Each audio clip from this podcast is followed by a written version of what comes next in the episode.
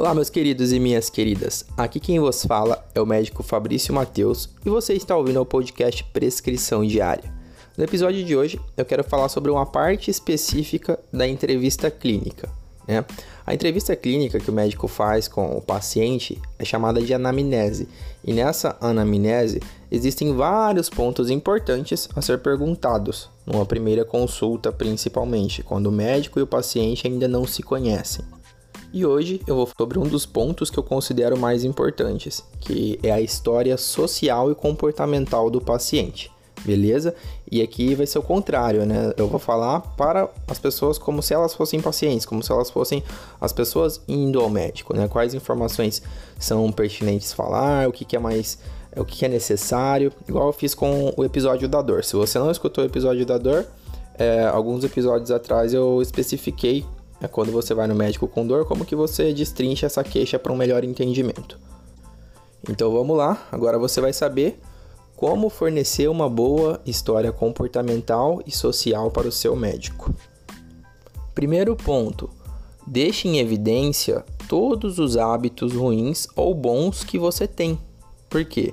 Isso já vai criar um panorama mais ou menos do que você já está fazendo ou não em prol da sua saúde e nunca tente diminuir ou aumentar algo que você faz. O médico ele não está ali para te julgar, ele está ali para te auxiliar, para te ajudar, entendeu? Então, se você fuma, você fale que você fuma.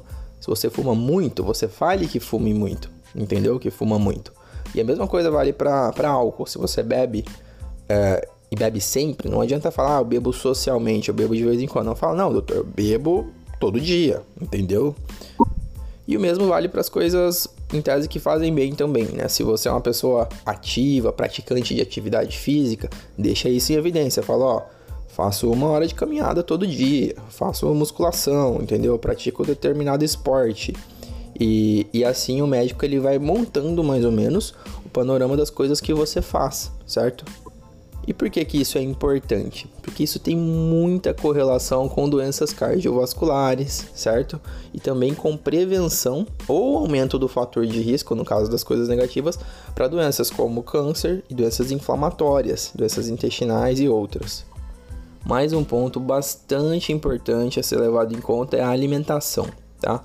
O médico ele precisa saber o que você come de rotina. Lógico, você não precisa ali fornecer um cardápio, tintim por tintim de tudo que você está ingerindo, mas as pessoas sabem o que a dieta delas é, do que a dieta delas é predominantemente composta. Então, a pessoa que come muito doce, muito açúcar, ela sabe que ela come muito doce, muito açúcar. A pessoa que ela, sei lá, só come comida de micro-ondas, ela também sabe disso. A pessoa que ela só come vegetais frescos, legumes frescos, também. Então é bom você pegar pelo menos os principais pontos, né? O que é mais comum na, na sua rotina, na sua alimentação, também informar o médico, porque uma das, das medidas terapêuticas, né? São orientações acerca do padrão alimentar. Lembrando que apesar do médico não fornecer dieta, porque quem mexe com a parte de dieta é o profissional nutricionista, o médico ele fornece orientações, né, daquilo que o paciente pode ficar mais atento a comer ou não, entendeu? Outro, outro ponto também que é, às vezes é delicado de se falar, mas é importante nos casos principalmente de pacientes mais baixa renda. Falar que não tem condições de determinados tratamentos ou comprar determinados medicamentos. Por quê? É, médicos eles trabalham com o que o paciente pode ou não arcar. Então, às vezes existe um super, ultra, mega tratamento novo, um remédio novo, mas que ele acaba sendo caro para algumas pessoas, né? Acaba sendo pesado para o orçamento e a pessoa não está disposta a, a, gastar com aquilo naquele momento. Então, ela deve informar isso pro, pro médico e o médico também deve informar isso pro paciente. Então, é sempre bom ter essa recíproca, né? Para que o tratamento não seja prejudicado, entendeu? Eu já atendi vários pacientes que têm uma renda menor e eu sempre pergunto para eles: ó, esse medicamento é um pouco caro, custa de tanto a tanto, você teria condição de, de arcar com ele? Se o paciente fala que não, beleza, eu só vejo a próxima opção, que caberia no bolso dele, no orçamento dele e que ainda assim cuidaria da patologia. Porque um pilar importante também da saúde, que às vezes as pessoas não se dão conta, é a saúde financeira. Do que adianta, às vezes, o, o, paciente que já é humilde gastar todo o dinheiro dele com remédios e aí ele não consegue comprar um alimento de qualidade, ele não consegue manter as contas da casa e fica ansioso, fica estressado e aí isso acaba piorando o quadro da doença e o, o próprio medicamento já perde o custo-benefício dele. Então é entender mais ou menos esse contexto social da coisa, beleza? Sempre adequando a prescrição ao seu padrão de vida quando der. Lógico que existem doenças, existem exceções que o medicamento vai ser mais caro, que existem até medicamentos e tratamentos de milhares de reais, mas isso é caso para resolver às vezes judicialmente, né? Para entrar com, com medidas de isenção em farmácias de alto custo e coisas do tipo. Aqui eu estou falando mais dos tratamentos comuns. Ainda falando dessa parte da entrevista clínica, né, da história social e comportamental do paciente, é também bom ver a moradia desse paciente, né? Esse paciente ele mora em zona urbana, mora em zona rural, porque isso é importante. Existem doenças que são mais prevalentes numa zona rural, existem doenças que são mais prevalentes da zona urbana, né?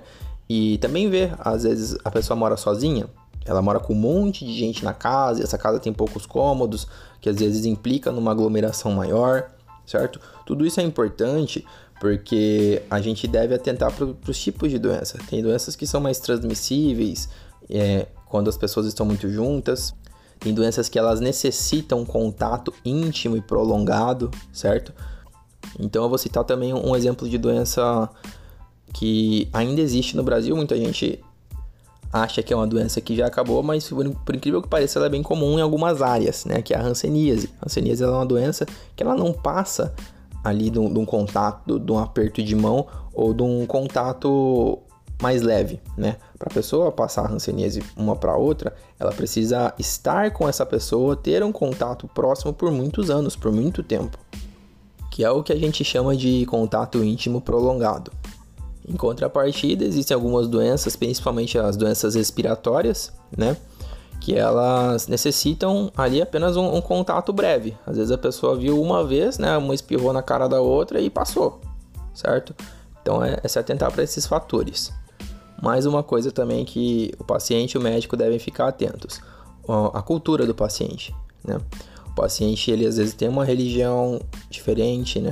Por exemplo, testemunhas de Jeová eles, em tese, testemunhas de Jeová não aceitam a questão da transfusão de sangue, né? De doar e receber sangue. É lógico que isso acaba ficando mais delicado em situações de emergência, mas isso em consultório é mais tranquilo, deve ser levado em conta, deve ser evidenciado, entendeu? Porque essa parte da, da entrevista clínica, né, a história social comportamental, ela nada mais é um modo de montar um quebra-cabeça do perfil do paciente, que inclui a parte social, demográfica, econômica, familiar, no sentido de, de traçar o ambiente dele, entende? E aí você pergunta para mim, nossa Fabrício, mas poxa vida, se tanto de informação, é, às vezes coisa bem particular ou coisas que eu não quero falar, qual que é a necessidade de tudo isso, né? Explico, galera é que muitas doenças elas dependem dos fatores externos, entendeu? Então, boa parte das doenças elas não são intrínsecas ou genéticas, não são é, doenças autoimunes. Assim, se você for pegar na medicina das doenças que são tratadas em consultório, é, 80%, às vezes até mais, elas são advindas do ambiente, de outras pessoas, de comportamentos, entende? Então, por isso essa parte da da entrevista clínica é tão importante.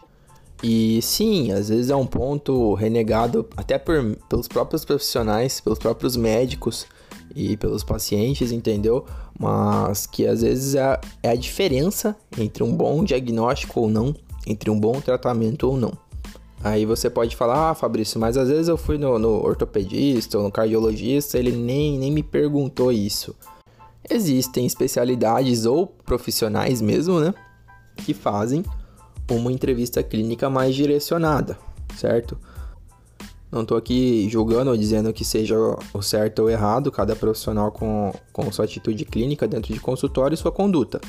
Mas, geralmente, se você quer ter um acompanhamento mais de perto de um médico que realmente te conheça, eu recomendo que você tenha um médico de família e comunidade. Que às vezes as pessoas não, não conhecem essa especialidade ou não sabem muito bem qual é a função dela. Médico de família e comunidade é aquele médico que a gente até brinca, né? Que é do, do ventre ao túmulo, que é o médico que conhece o paciente. E ele vai resolver 90% ou mais dos problemas do paciente, sem ter que ir em busca de outras especialidades. Então, o médico de família e comunidade ele consegue cuidar do diabetes, do hipertensão, do estilo de vida, né? Tratar alguns distúrbios psiquiátricos, sem ter a necessidade de passar por outros médicos. E aí, quando existe essa necessidade, que às vezes você tá com um distúrbio psiquiátrico que é muito difícil de ser manejado, aí você pede auxílio de um colega. Ou então você tá com uma hipertensão grave, descontrolada e você não consegue manejar em consultório. Aí você pode encaminhar para um, algum outro profissional a nível secundário, terciário, caso o paciente esteja descompensado. E no Brasil ainda é pouco comum, né? Está tá começando a se popularizar agora, mas em vários países de primeiro mundo, no exterior, os pacientes e as famílias dos pacientes possuem determinado médico que cuidam deles, né? Que geralmente é um médico de família e comunidade, que é aquele médico que ele conhece onde a pessoa mora, sabe das condições socioeconômicas da pessoa, dos hábitos bons ou ruins dela, chama a pessoa pelo nome, sabe o nome do filho, da mãe, do pai entendeu? E aqui no Brasil isso acaba acontecendo um pouco mais pelo SUS, né, no que o pessoal conhece como postos de saúde, unidades básicas de saúde. Mas isso também existe no particular, tá? Existem médicos que atendem por planos de saúde e existem médicos que atendem por consulta particular. E esses com certeza vão querer fazer uma entrevista clínica muito mais minuciosa. Porque, como é um, é um médico que vai provavelmente te acompanhar por muito tempo, ele tem essa necessidade de saber.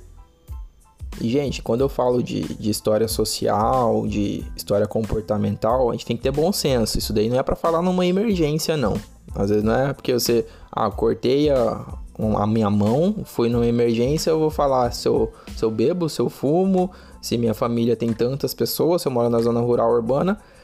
Não, não é bem assim. Você fala, se o médico perguntar, se você achar que for pertinente, tem correlação com, com o ocorrido, tá? Mas geralmente isso é para ser feito num ambiente mais calmo, que tenha tempo, que o paciente não esteja numa situação de emergência, entendeu? Numa consulta mesmo. E só para finalizar, existem ainda dentro, porque, porque é muito grande da, dessa questão da parte social comportamental, pontos bem importantes. Por exemplo, trabalho, né? Se a pessoa faz trabalho braçal, se ela trabalha é, muitas, muitos dias na semana, quantas horas por dia.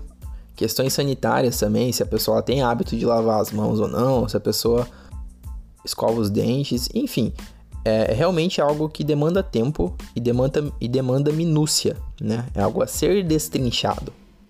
Quanto mais bem feito essa parte da entrevista clínica, melhor para o profissional da saúde na hora de montar o perfil do paciente e para o paciente, que vai ter um atendimento, um segmento de bem maior qualidade. Beleza? Se esse episódio fez sentido para você, você acha que vai te ajudar de alguma maneira ou pode ajudar também outras pessoas, peço que compartilhe com amigos, familiares, colegas. Beleza? E também, se você tiver alguma sugestão de tema, alguma pergunta, fazer algo a compartilhar, é só me mandar por mensagem privada pelas redes sociais, principalmente no Instagram. É só me procurar lá, Doutor Fabrício Mateus, que eu sou bem acessível, tá? E costumo responder todo mundo muito rápido. Por hoje é isso. Fiquem com saúde, fiquem com Deus e até a próxima.